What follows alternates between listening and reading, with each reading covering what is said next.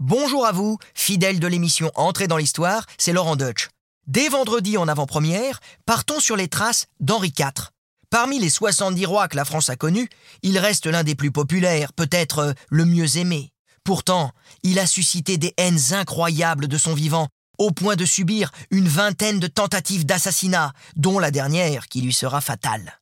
L'histoire d'Henri IV, c'est d'abord celle d'un homme que rien ne prédestinait à devenir roi de France, mais qui a su, à force de patience, d'intelligence, à la faveur d'événements tragiques, se hisser sur le trône. Dans ce nouvel épisode, je vais aussi vous raconter sa vie, pleine de rebondissements, digne des plus grands romans.